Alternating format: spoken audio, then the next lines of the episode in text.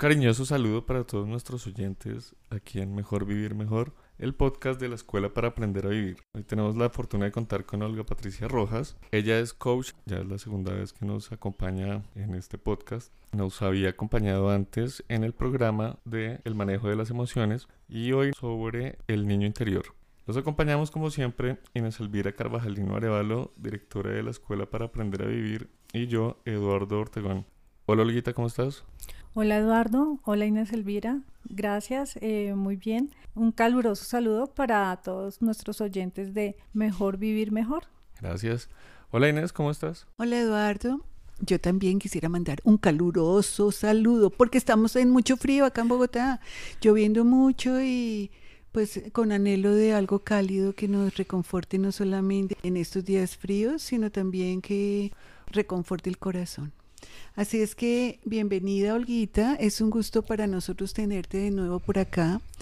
Nos encanta este tema del niño interior, yo soy una fanática de mi niña interior, ando buscándola locamente y pues está próxima a renacer de nuevo. Así es que nos encanta este tema del niño interior.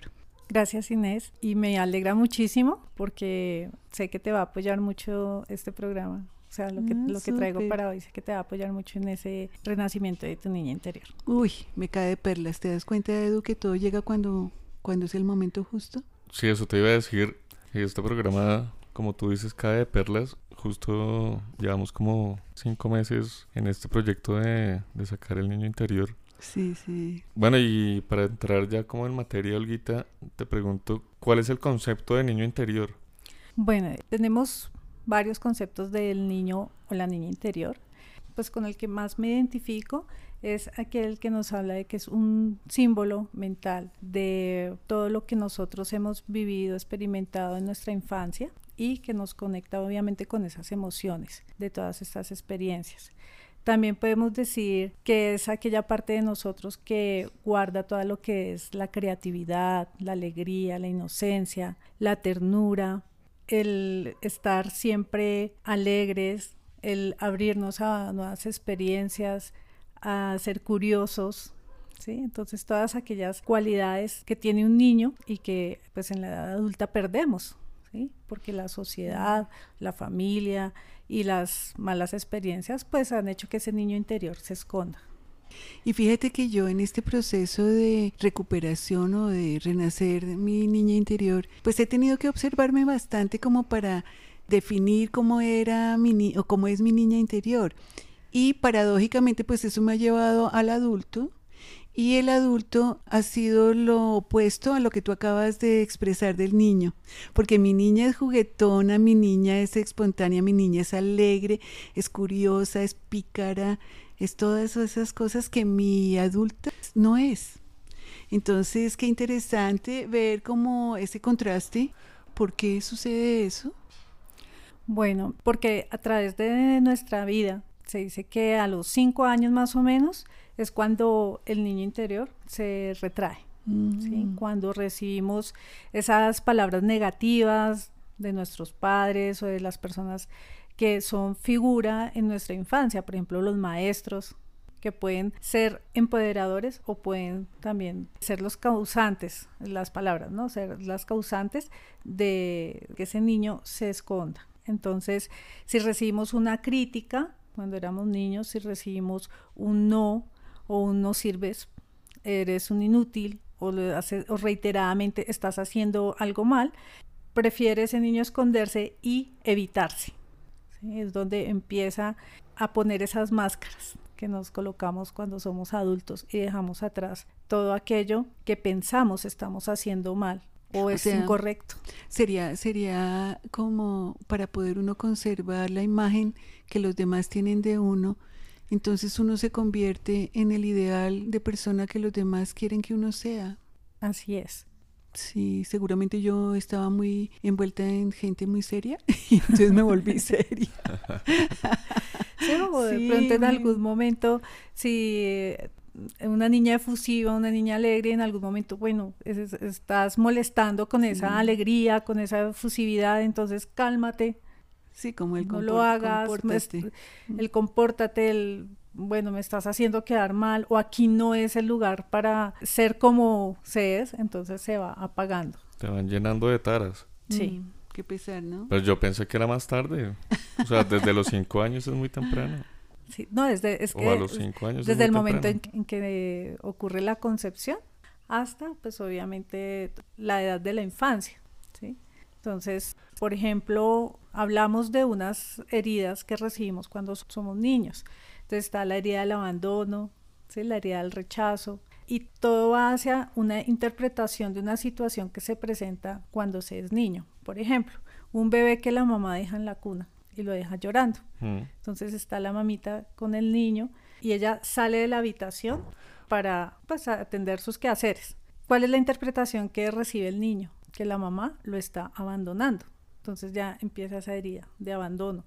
Y a través de esas experiencias desde que somos bien, bien chiquitos y durante la infancia, pues se van haciendo más fuertes esas interpretaciones negativas. Y eso es lo que retrae al niño. Y fíjate que en las generaciones anteriores, pues se hablaba del uso de la razón a los siete años. Y pues uno empezaba al colegio y esas cosas a, a, una edad más tardía. Hoy en día los niños desde los meses los llevan a jardines, a guarderías, a todo. De manera que esa exposición tal vez a la desaprobación o al juicio de los demás ese ocurre en una edad más temprana.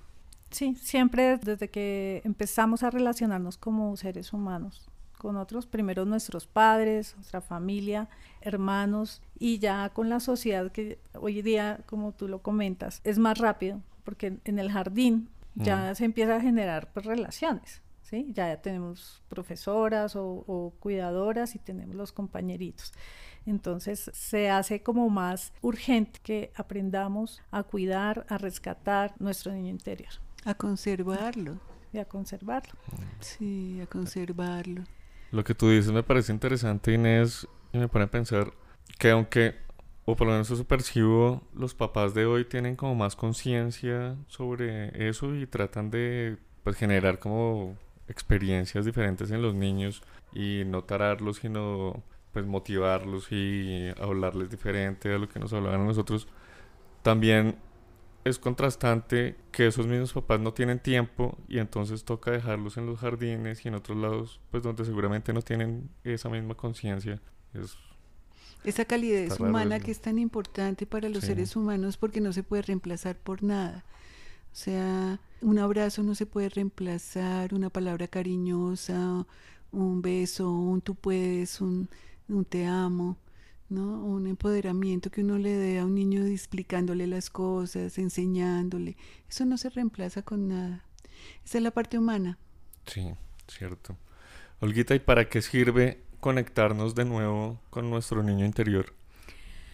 Bueno, la conexión que ya como adultos podemos empezar a hacer con nuestro niño interior nos apoya muchísimo para reemplazar esas malas experiencias para mejorar nuestra relación primero conmigo misma, con mi pareja, con familiares y con el otro.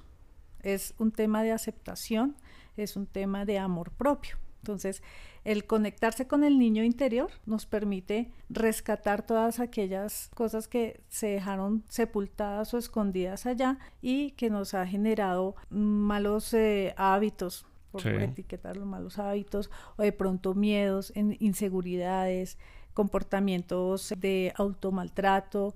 También hay cosas autodestructivas, ¿no? Por ejemplo, las adicciones. Entonces, parte de la solución a todos estos temas que se presentan como adultos, vamos a solucionarlas cuando rescatamos nuestro niño interior. O sea, eso me lleva a pensar cuando tú hablaste de las adicciones, que las adicciones pues son desde el cigarrillo, el licor, las drogas, el juego, el sexo, bueno, tantas adicciones, cualquier, el mismo celular. El mismo celular es una adicción del mundo entero. Entonces, posiblemente pensando en esto de la adicción al celular, que es lo que nos permite como conectarnos con el mundo, porque realmente las otras adicciones es como llenando un vacío, o sea, el trago, el, cigarrillo, todas esas cosas son como llenando un vacío, pero el celular, el celular tiene una connotación diferente porque te conecta con el mundo, con el exterior.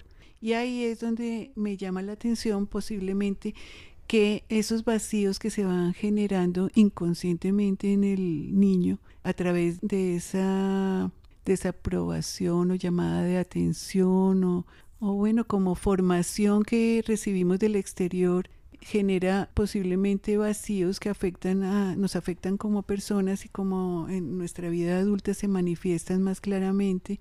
Y ahora, pues lo veo con esto del celular que es algo tremendo. No sé cómo al conectarse uno con el niño interior pueda no solamente resolver e, esa necesidad de llenar los vacíos afectivos que hay, sino que pueda uno manejar esa adicción al celular que me llama la atención, es que me llama mucho la atención, conectándonos con las personas reales, en tiempo real, con palabras reales, no con WhatsApp, ni con texto, ni con nada de eso, sino hablando uno con las personas, ¿no? No sé, ¿habrá posibilidad de que sanando una cosa se sane otra? Mm, yo pienso que fortaleciéndonos como seres humanos, primero aceptándonos a nosotros, a cada uno, a sí mismo, podemos ya pasar a tener una relación más sana con las demás personas. En mi apreciación personal, el tema de la comunicación por celular o por eh, el computador es una forma de esconderse también. ¿Sí? Es una forma de poner un bloqueo a la relación cara a cara, ¿sí? al contacto directo con las demás personas. Mm. Como un mecanismo de defensa. Como un mecanismo de defensa. Entonces viene siendo algo muy parecido, ¿no? yo escondo mi niño interior para mostrar a alguien que no soy realmente y que le va a gustar a los demás, porque está bajo lo que, entre comillas, es lo correcto o es el comportamiento o es como debe ser tal persona en las redes sociales que vemos. Lo mismo me muestro como debería ser y no como realmente soy. Y todo el mundo en las redes sociales se muestra perfecto. Exacto. No, y no solamente eso, sino que por ahí leí un artículo de que las habilidades sociales en estas generaciones nuevas se están perdiendo por el uso de la tecnología. Entonces, digamos, de forma virtual se comunican fácil, pero si tú los pones en una reunión, la socialización y la interacción, hacer amigos, es muy difícil. Sí, y así es. Sí, es una reunión donde todos están solos con su celular en la mano. Y de pronto hasta se hacen un chat al, al otro que está en el otro extremo de la mesa, pero no hablan, no hablan, increíble, ¿no? Bueno, pues esto del niño interior a mí me encanta. Yo estoy feliz, feliz con este tema y feliz con mi niña interior, porque sabes que mi niña interior es como mi otro lado, el que compensa, es como el que me equilibra. Al permitirme tener viva a mi niña interior, me permite como realizarme en esos otros aspectos que supuestamente pues no se debían manejar porque no eran oportunos como tú decías, ¿no? De, ser juguetona, ser pícara, todas esas cosas, pues se suponía que no era oportuno en determinados momentos y de pronto le llaman a uno la atención en la casa o en el colegio por actuar así. Pero ahora en la vida adulta, qué machera uno poderlo expresar, ¿no? Me parece súper. Claro, y hay muchas formas en que podemos estar conectando y trayendo nuevamente a nuestra niña interior. ¿Y cómo? ¿Sí? Bueno, hay una técnica por ejemplo, las fotografías de cuando eh, somos pequeños, o sea, hay varias técnicas. ¿sí? Entonces, una de esas es la fotografía. Es observar esa niña, trasladarnos a ese momento y realmente conectar. ¿Cómo vemos a esa niña? Si está triste, si está alegre, si está a gusto, si de pronto está enfadada, es conectar con ese momento y empezar a hablarle. ¿sí? Muchas personas piensan que eso es, oh, qué loco, ¿sí? Qué loco hablarle a, una foto, pero es que es cuando yo me reconozco ahí y reconozco que esa niña aún vive. En nosotros están todas las edades que hemos pasado, está, o sea, el niño interior, está el adolescente interior, ¿sí? El joven interior. Entonces, la primera etapa con la que conectamos es el niño interior. Otra técnica es el espejo. Sentarnos frente al espejo, mirarnos a los ojos y reconocer esa inocencia, trasladarnos nuevamente a ese tiempo y empezar a preguntar, ¿qué requieres? ¿Qué necesitas? Y empezar a hablar, Y empezar a decirle a ese niño interior, te amo, te acepto, estoy aquí, no te voy a dejar, porque en ese momento en que el adulto, nosotros, nos volvemos el padre o la madre de esa niña interior y podemos empezar a sanar esa relación o con los padres o con alguna otra figura.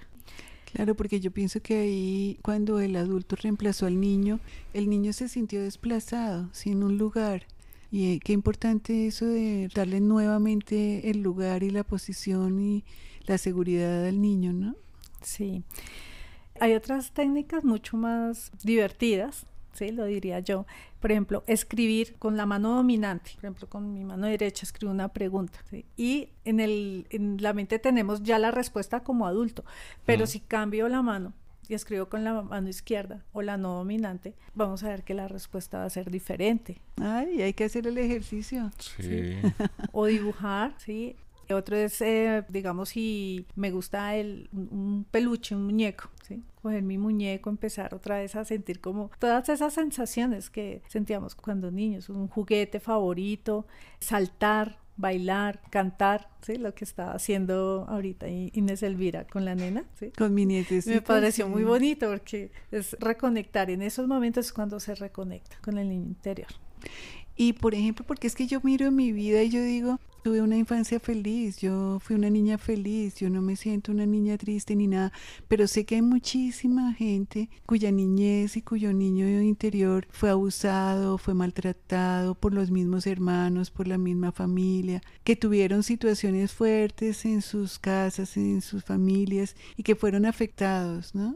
Para esas personas tal vez es más difícil Sí. Volver a recordar esos momentos tristes. Y puede ser doloroso, ¿sí? porque se está conectando con una emoción de tristeza y de dolor. Sin embargo, siendo conscientes que voy a conectar en el momento para hacer presencia con mi niño interior y decirle, todo está bien, ya pasó, ¿no? Ya pasó, estoy aquí. No fue tu culpa, porque generalmente se tiende a sentir culpa y vergüenza. O sea, no es tu culpa, simplemente fue una situación. ¿Sí? Y aquí estoy, rescatar, tomar de la mano el niño interior y sacarlo de ahí. Hay técnicas de visualización, hay técnicas de meditación también, que me imagino que Inés Elvira conoce más a fondo, para poder manejar en esos casos, ¿no? Que son ya Porque al final, sí, y al final de cuentas es una oportunidad de sanación para el adulto, ¿no? O sea, el poder resolver las situaciones del pasado con este nuevo yo que soy yo ahora, que soy la suma de todo lo que he sido y que puedo actuar con mi niño interior como ese padre, como esa figura mayor adulta, dando seguridad, comprendiendo. Wow, yo creo que eso sería súper, súper importante, ¿no? Sí, nos permite reaccionar en ese momento que fuimos niños y que no teníamos los recursos o el apoyo necesario ni la edad para poder eh, como superar cierta crisis. Entonces, ya siendo conscientes, volvemos a ese momento, sabemos cómo lo vamos a manejar porque ya somos responsables ¿Sí? Y la responsabilidad está en que podemos tratar ese tema, en que podemos sacar al niño de ahí porque mal estaría, ya siendo conscientes, seguir culpando la situación a nuestros padres, de pronto X, Y persona, y seguir dejando vivir al niño interior en la culpa, en la vergüenza, en el miedo. Y de paso al adulto que somos, y, ¿no? Y de paso al adulto, porque todo esto se traslada, ¿sí? Todo esto es lo que se viene cargando y arrastrando. Entonces, cuando entramos a sanar esas malas experiencias, podemos ser libres. Claro, yo creo que la comprensión del adulto frente a una situación del pasado es la que le va a permitir al niño también esa comprensión, esa liberación, esa sanación para poder continuar sin esa carga. Así es. Sí. Entonces es, o sea, es un tema hermoso, bonito, hermoso, porque va a generar todo un cambio. Sobre todo que una de las facetas que más me gustan del niño es que eh, para un niño todo es posible.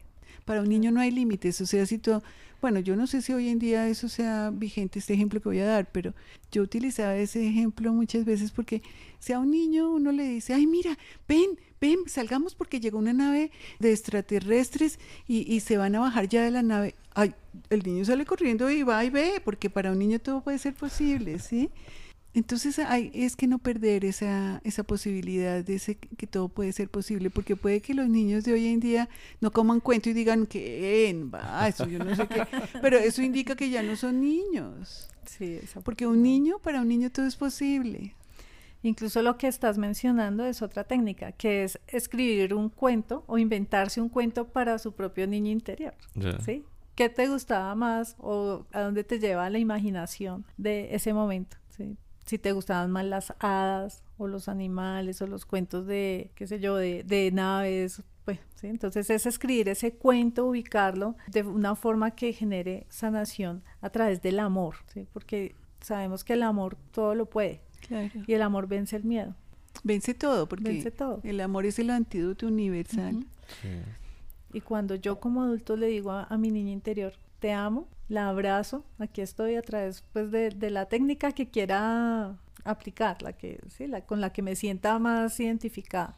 A mí me gustan mucho las visualizaciones, ¿sí? Verme, reconocerme, aquí estoy tranquila, todo va a estar bien, vas a estar bien, tú eres una niña inteligente, eres una niña alegre, feliz, entonces es reconectar y sacarla de esas malas experiencias y ya, o sea, es algo mágico Sí, al sí. mismo tiempo, porque estamos Sí. conectando con nuestro yo interior realmente. Y tan importante que es eso de darnos un abracito. Ahora recuerdo a Luz Estela Camero, que fue quien nos compartió el tema de las siete herramientas de amor, que ella decía que ella se daba un abracito a ella misma y me Mm. parecía tan bonito, ¿no? O sea que sí, debemos eh, darnos abracitos a nosotros mismos. sí. Yo sí creo, yo sí creo. Las declaraciones, sí, la- el poder de la palabra, Declaraciones como declarando que, por ejemplo. Lo que yo te comentaba, Tú eres puedes. una niña Ah, sí. poderosa, eres una niña hermosa, tú puedes hacerlo, vas a lograrlo, esa- ese tipo de declaraciones, porque siempre hay que entablar esa conversación entre adulto y niño. Pero eso, esas declaraciones, ¿cómo? O sea, visualizando el niño interior en alguna situación de niño. Sí, Es generar esa relación, ya sea a través de, de la fotografía, del espejo, de una meditación, en una visualización. Es conectar. Sí, es que yo creo que al final la idea es que el niño y el adulto convivan todo el tiempo juntos, porque hay momentos en que uno tiene que actuar como adulto y hay momentos en que vale la pena actuar como niño y soñar y tener ilusiones y jugar y no tomarse todo tan serio, ni, sino vivir más deportivamente. Entonces, ¿hay alguna manera para que ya después de haber uno como hecho esa conexión, alguna técnica o algo que permita esa convivencia del adulto y el niño? Bueno, tanto como técnica, yo te diría no dejar de jugar, de imaginar, de compartir tiempo con otros niños, ¿sí? Con tus nietas, con yo en mi caso, pues con mi hija, eso me conecta muchísimo. Cuando jugamos, cuando pintamos, cuando hablamos cosas imaginarias, entonces me Mm. conecta, o sea, todo el tiempo. Ay, sí, hay que hacer eso. Es muy importante mantener vivo nuestro niño interior, ¿no? Sí. Por lo que tú dices, entiendo varias cosas. Conectarse con el niño interior ayuda a recuperar como habilidades que uno ha perdido. Ayuda también entonces a sanarse. Aunque bueno, eso es un proceso que es más Sí. Requiere más conciencia porque necesitas capacidad de perdón y otro poco de... Es como más elaborado ese proceso. Sí. Y lo otro, como a romper esos prejuicios que, que tienes desde, desde niño. ¿sí? Sí, hay una, uno de los beneficios de conectar con el niño interior, pues obviamente es romper con las creencias que han sido infundadas y que nos limitan. ¿sí? Mm. El, el no puedes, el quieto, pero ¿cómo vas a hacer eso? Qué oso, ¿no? Qué vergüenza, eres incapaz o no tienes las habilidades para hacerlo. Todas Sí. esas creencias son limitantes y pues lo que podemos estar trabajando al conectar con el niño interior es ir rompiendo esas barreras para obviamente empoderarnos. Uy, sí, yo creo que una de esas tareas más grandes es el no hagas, no hagas esto, no hagas aquello, no cojas eso, no co no, no, no, no, Sí. no, no, no, no, no. Sí, Sí. me imagino. Pues en, en nuestra generación Sí, eso sí. era lo común, era Sí. lo común y corriente. El no. Entonces el niño mm, bonito, juicioso, que se está quieto, sentado todo el tiempo y no actúa, no juega. Es diferente ahora, Sí. pero... Ese fue el que nos tocó a nosotros. a nosotros. Sí. sí. Entonces es conectar con eso y no dejar de imaginar y de jugar. Sí. Bueno, entonces me parece súper, súper, súper esta invitación a recuperar nuestro niño interior. A ver, ¿quién es el valiente que se va a poner a buscar a su niño interior? Porque yo ya la tengo a punto de nacer. Ya casi. Sí. Yo creo que también se necesita un poco de valor, ¿no? Para valor y creer, creer en, en esa inocencia, en ese niño interior, creer en, en que todo es posible. Ay, no sé, es que ese es precisamente el niño. El niño es el que te permite todo. Hay una película que precisamente anoche la estaba viendo mi esposo y se llama Reencuentro conmigo mismo. Ya es una película viejita, creo que es Mel Gibson, si no estoy mal. Y precisamente yo... ¿Era del niño interior? Sí, estaba reflexionando acerca del tema yo la había visto antes, pero obviamente bajo otra perspectiva. Esta película es hermosa, entonces se la recomiendo. Ay, hay que verla. Encuentro conmigo mismo. Eh, se llama como Encuentro. Encuentro conmigo mismo. bueno, pues hay la estoy anotando acá para verla hoy. Sí, es muy, muy bonita. Entonces, cuando se ve con este, ya esta conciencia, yo decía, wow, increíble, es puramente esa conexión que hizo él con su niño interior y lo que vino el niño a enseñarle y también lo que él pudo sanar. Así es que una invitación a que saquen un ratico para ver televisión, algo que le encanta a los niños. sí, bueno, ah, yo quería dejar una cuña acá para los oyentes. Acuérdense que nos encuentran en varias plataformas de distribución de audio. Estamos en Spotify, en Google Podcast, en Apple Podcast, en iTunes. Entonces tienen diversidad de plataformas para escuchar este podcast. Otra cosa, Eduardo, es que algunas personas me han comentado que al escuchar, eh, por ejemplo, los podcasts por el celular, se les agota muy rápidamente la batería. Entonces, pues queremos recomendarles que cuando vayan a escuchar nuestros programas, mejor lo hagan conectados. Así es que conéctense no solo con su niño interior, sino con la electricidad.